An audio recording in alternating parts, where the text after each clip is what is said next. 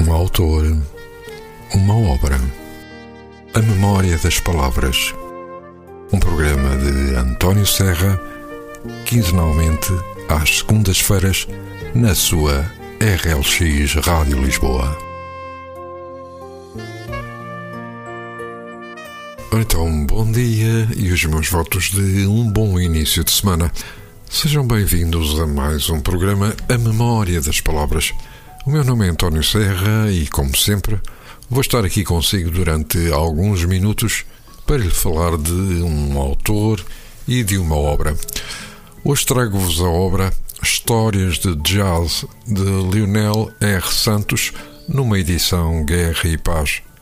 Lionel R. Santos é um apaixonado por jazz, tanto que em 2001 foi cofundador da revista All Jazz e, cinco anos depois, criou o site jazzlogical.net, que mantém uma agenda de jazz atualizada, perfeita para estar a par do que se passa em Portugal na cena jazzística, que é bem mais do que muitos imaginarão. Começou a escrever poesia sobre cinema, literatura ou sobre jazz em publicações juvenis, seguindo-se o Diário de Notícias, o Independente, a revista Música Áudio, o papel do jazz, o jazz.pt e o Jornal de Letras, onde ainda continua a escrever. Em 2021 foi curador da exposição O Jazz na Banda Desenhada no Hot Club de Portugal e posteriormente nos festivais de jazz do Barreiro e do Funchal, sendo membro de júri de concursos de jazz e de banda desenhada, participando em conferências sobre jazz. Há 20 anos, quando um leitor apareceu na redação da All Jazz com duas histórias, Lionel R. Santos aceitou publicar uma delas, Litterbug Waltz, e desafiou os leitores a enviarem as suas. A revista, entretanto, acabou, mas Lionel decidiu reunir e reescrever as melhores histórias neste livro, a que chamou Histórias de Jazz, pois foram inspiradas por este género musical e evocam músicos como Miles Davis, Duke Ellington, Anthony Braxton ou Frank Morgan. Um homem de jazz, mas que também é formado em antropologia no ISCTE. Em relação à sinopse, cada da história segue o seu próprio tema e ritmo, abrangendo memórias de amores desesperados ou até escandalosos, amizade, traição, fantasia e poesia. Ao las o jazz, tendo o Lionel R. Santos acrescentado no final de cada uma pequenas biografias e sugestões de audição para acompanhar as leituras. E vamos agora ler um pequeno trecho do livro que estivemos a falar e cujo capítulo Chicken Check e subcapítulo Stardust. Acabei a noite a beber cerveja encostado ao balcão de uma relote no Castoré. Uma das lâmpadas estava fundida, provocando um ruído irritante. O neon anunciava um chicken qualquer coisa que não se percebia. Os últimos notívagos comiam fritos de frango e bebiam cerveja em copos de plástico, e o chão estava pejado de beatas cuspidas, concorrendo com guardanapos de papel sujos e restos de cerveja que se colavam aos sapatos. As memórias dessa noite confundem-se, mas queria recordar que, já de madrugada, um carro parou e de lá saíram uns putos à procura de tabaco. O carro fazia-se notar, um desses japoneses ou sul-coreanos branco casamento, todo quitado, projetava uma luz azul elétrico para o solo. Não havia tabaco, e um dos putos de boné de paula virado para a nuca tentou cravar um negro de sobretudo ao meu lado, que tinha o cotovelo grudado ao balcão, e depois a mim. O negro mostrou-me os dentes e cravou-me também.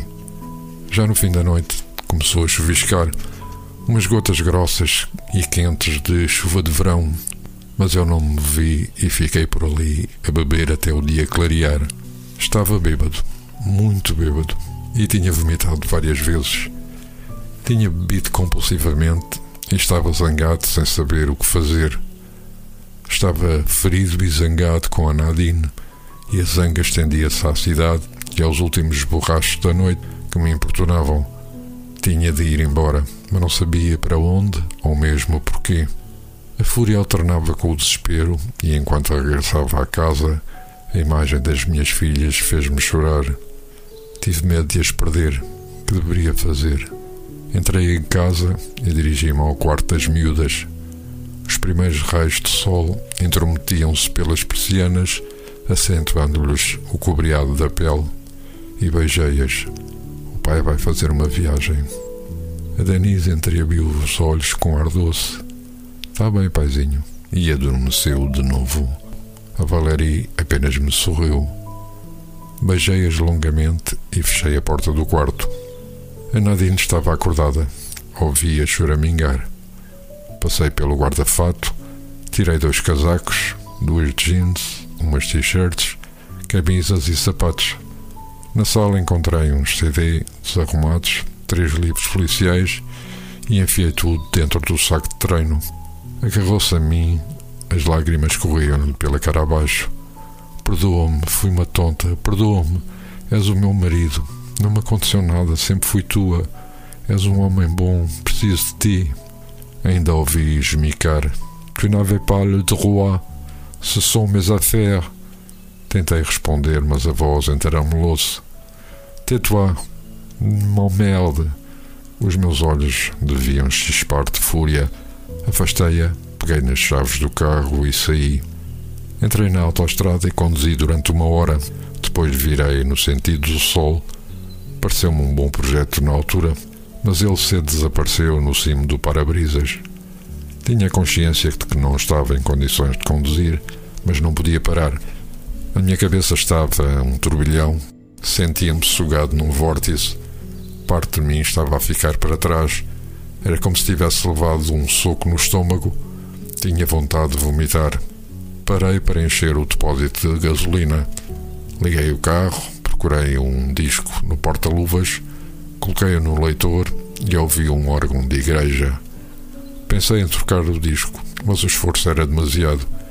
Senti os olhos a fechar, encostei o carro e adormeci. Quando acordei, não sei quanto tempo depois, liguei a chave e li no LCD do painel de instrumentos Aiken Check e o órgão recomeçou, mas não o tirei, indiferente Andei mais uma centena de quilómetros sem parar, depois saí do autoestrada e perdi-me em estradas da serra. Sentia uma enorme raiva, mastigava as palavras dos poemas, repetindo-as em falsete com gargalhadas de sarcasmo. Apetecia-me insultar a Nadine, castigá-la. Depois vinha-me uma enorme apatia. A memória era tomada por uma névoa. Recordo que atravessei uma serra ardida Quilómetros de estrada acidentada no meio de eucaliptos e pinheiros cinzentos. O cheiro intenso da cinza que me agoniava. A estrada volteava e entrei numa aldeia onde o fogo tinha chegado aos limites. Parei. Apareci do nada e os homens de boné ao balcão viraram-se intrigados. Pedi um café, depois outro, comprei dois maços de cigarros e prossegui. Conduzia as voltas para norte e para sul até sentir as pernas dormentes. Parei por momentos noutra aldeia e prossegui a minha viagem para o Ninhures. O verde tinha regressado, conduzi por não sei quantos mais quilómetros, ruminando todo o rol de insultos que conhecia até as pálpebras se fecharem. Tinha passado um algures de baixo e subia agora uma estrada onde só passava um carro de cada vez, à beira de um precipício. Mais acima, a estrada alargava numa curva fechada antes de mergulhar no nada.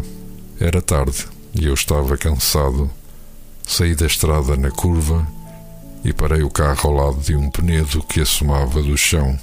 Ao fundo, um ruído constante fazia adivinhar um ribeiro em cascatas sinuosas a moldar calhaus e à minha frente outra montanha escarpada.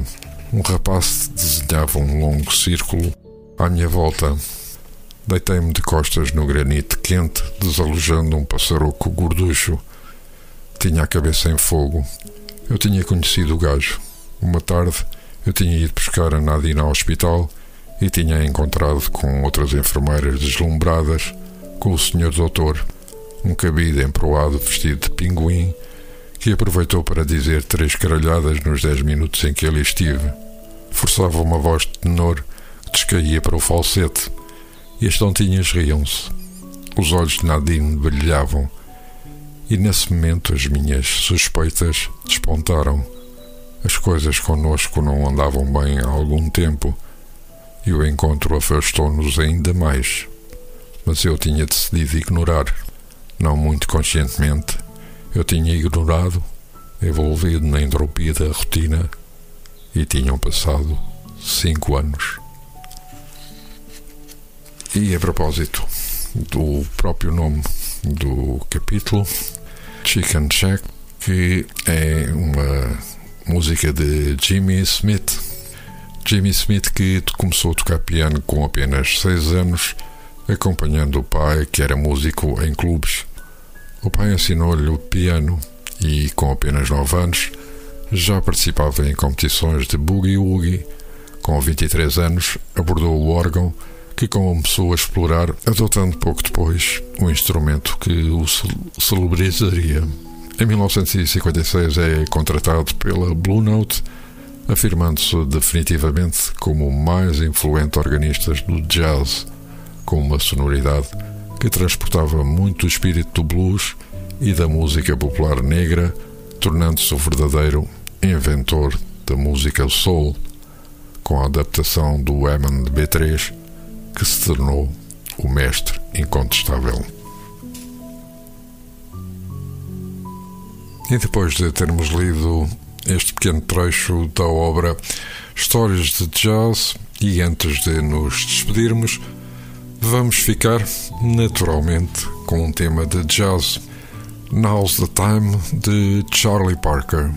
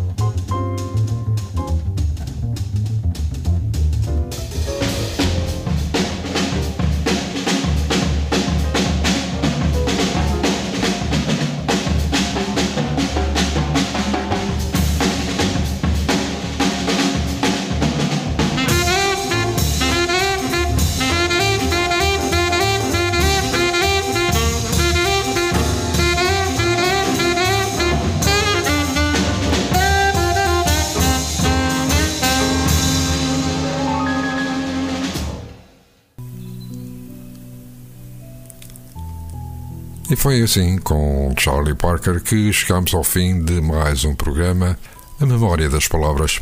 Termino desejando-vos uma ótima semana e votos de boas leituras. Nós voltaremos daqui a 15 dias. Até lá, um abraço e façam o favor de serem felizes. Um autor, uma obra. A Memória das Palavras. Um programa de António Serra, quinzenalmente às segundas-feiras, na sua RLX Rádio Lisboa.